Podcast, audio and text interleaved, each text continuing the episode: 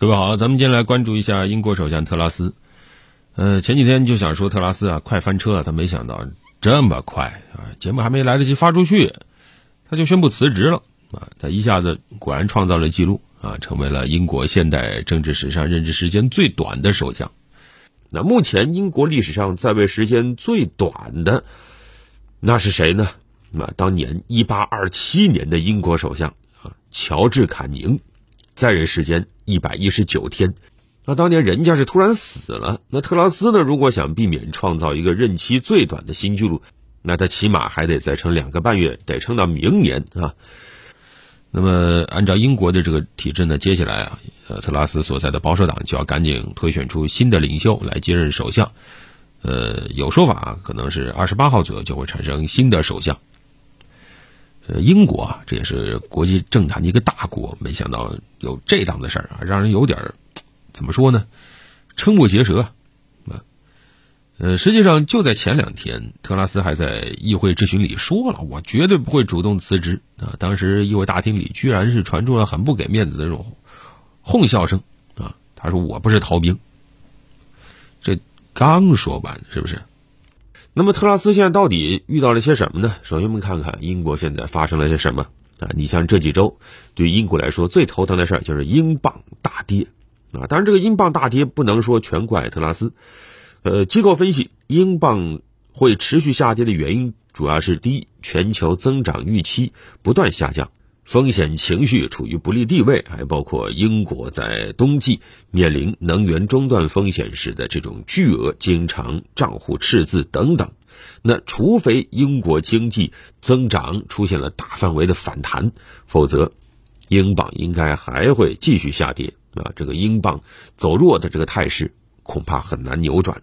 而英镑下跌的背后，当然就是英国经济啊，目前出现的诸多不利的这个苗头。你比如说通胀固化呀，能源价格飙升啊，电价飙升，利率飙升，经济降速等等啊。现在不少英国企业都亮起了红灯啊，减产的、停产的，甚至是这个倒闭的啊。还有一部分就是选择搬家的啊，搬走，我不在英国待了。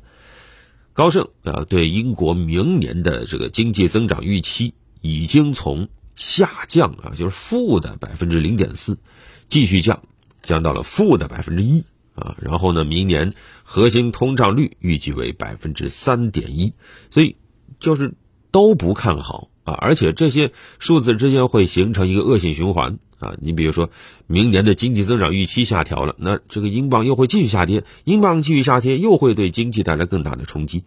所以这么多不利的因素啊，都让这个压力。到了特拉斯的肩膀上，所以难怪很多英国媒体现在看衰特拉斯啊，甚至有一个很搞笑的一个直播啊，把一个特拉斯的照片旁边摆一个生菜啊，就是说哪个先烂掉，是特拉斯先倒台，还是那生菜先坏掉？那这个赌局太坏了啊！而特拉斯呢，他又做了一些什么呢？实际上看起来也挺无厘头的啊。首先就是炒掉了他自己任命的财政大臣。这事儿发生在十月中旬啊，英国换财长，新任财长是杰里米·亨特，那接替此前啊由特拉斯任命的这个夸西·科沃腾。为什么要搞这么一出呢？实际上，是因为特拉斯他公布的这个政策呀啊遭到了大范围的反弹啊。特拉斯的政策呢，其实有很明显的当年撒切尔夫人的那样的一个思路啊，就是大规模减税，然后扩大政府的这个财政开支，用这种形式来给市场。注入信心，啊，结果呢，却是适得其反啊！公布了说要大范围减税以后，反而啊，英镑继续下跌啊，带到把英国养老基金都给带崩了。有人说这个政策最关键的是他给富人减税啊，所以肯定是遭到反弹。其实这个还不是最根本原因，根本原因就在于你现在没挑到一个好的时机。因为现在这个时机，就是之前我们也关注了，欧洲这个压力真的挺大的，尤其是这个能源价格在不断的飙升。而与此同时，美国在不断的加息，美国一加息，世界各国货币都得跟着加息，不然的话，那都被美元给吸走了，所以一下子就形成了很大的压力，钱就不够了啊！那怎么办？成本在不断的增加，那本能的大家就要不断的降低这个消费嘛，那可不就有经济衰退的这样一个风险嘛？那么这个时候你怎么办？你怎么可能说做到一边是财政扩张多借钱，一边又是货币加息呢？啊，因为你想压通胀。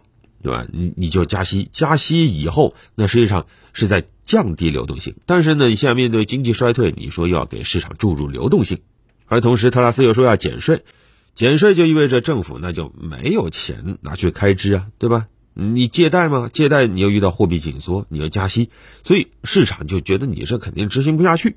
你整个又一左右互搏啊，所以也难怪很多国家都表态不看好英国的这样一个政策。你包括啊，这个美国总统拜登啊，他在选举为自己造势的时候都说英国首相特拉斯的这个减税计划是个错误啊。当然，这个事儿其实当年撒切尔也经历过啊。撒切尔在当年在英国搞经济改革的时候，也遇到了巨大的阻力。当时啊，撒切尔执行他的政策的时候，英国大量的这个。工人上街啊抗议啊啊！当年的经济压力也非常大，但是呢，撒切尔后来成功的挺过来了，而正是因为挺过来以后啊，所以撒切尔后来之后再做什么决定也就比较顺利了，没有遇到什么挑战了。可是呢，现在特拉斯呢，他也遇到了挑战，遇到挑战之后，整个就一百八十度大转弯，接连。打了自己两次脸啊！一个是宣布放弃之前这个取消百分之四十五最高所得税税率的计划，紧接着又说啊，明年四月份要把公司税提高。而此前他在保守党党魁竞选中曾经承诺过的，不会做这个事儿的啊！你看，那这下就完了啊！自己说的话自己全部都吞回去了。哪怕你可能提出的某个政策它有效，但结果哎你不做了，你就没有办法去证明它是有效的。而且以后再也没有人相信你说的这些事儿了啊！因为你今天可以因为这个把这个改了，明年同样也可以再改，所以难怪现在大量的保守党议员表示要抛弃他啊！就是出台政策呀，一来要深思熟虑、充分论证，二来你要有坚定的决心去执行它。因为哪怕这条路是正确的，你也不可能是那么一帆风顺，不遇到任何阻力的。一遇到阻力，就马上猛打方向盘；再遇到阻力，再猛打方向盘。这甭管是车还是船，都很容易翻呢。当然，现在我们看到英国保守党啊，基本上是属于逼宫换帅啊，也许啊能起到一定的这种及时止损的效果。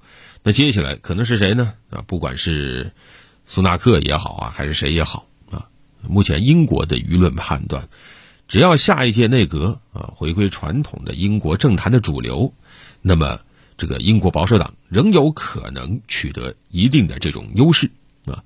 那么接下来就看能不能够顺利的。啊，在明年的秋季来进行提前大选，来力保未来保守党继续执政啊。但从欧美更多的这种观点来看，特拉斯这非常短暂的一个月，甚至可以说有点荒诞的，呃，这样的一个执政历程，也有可能加剧英国保守党内部的阵营分裂。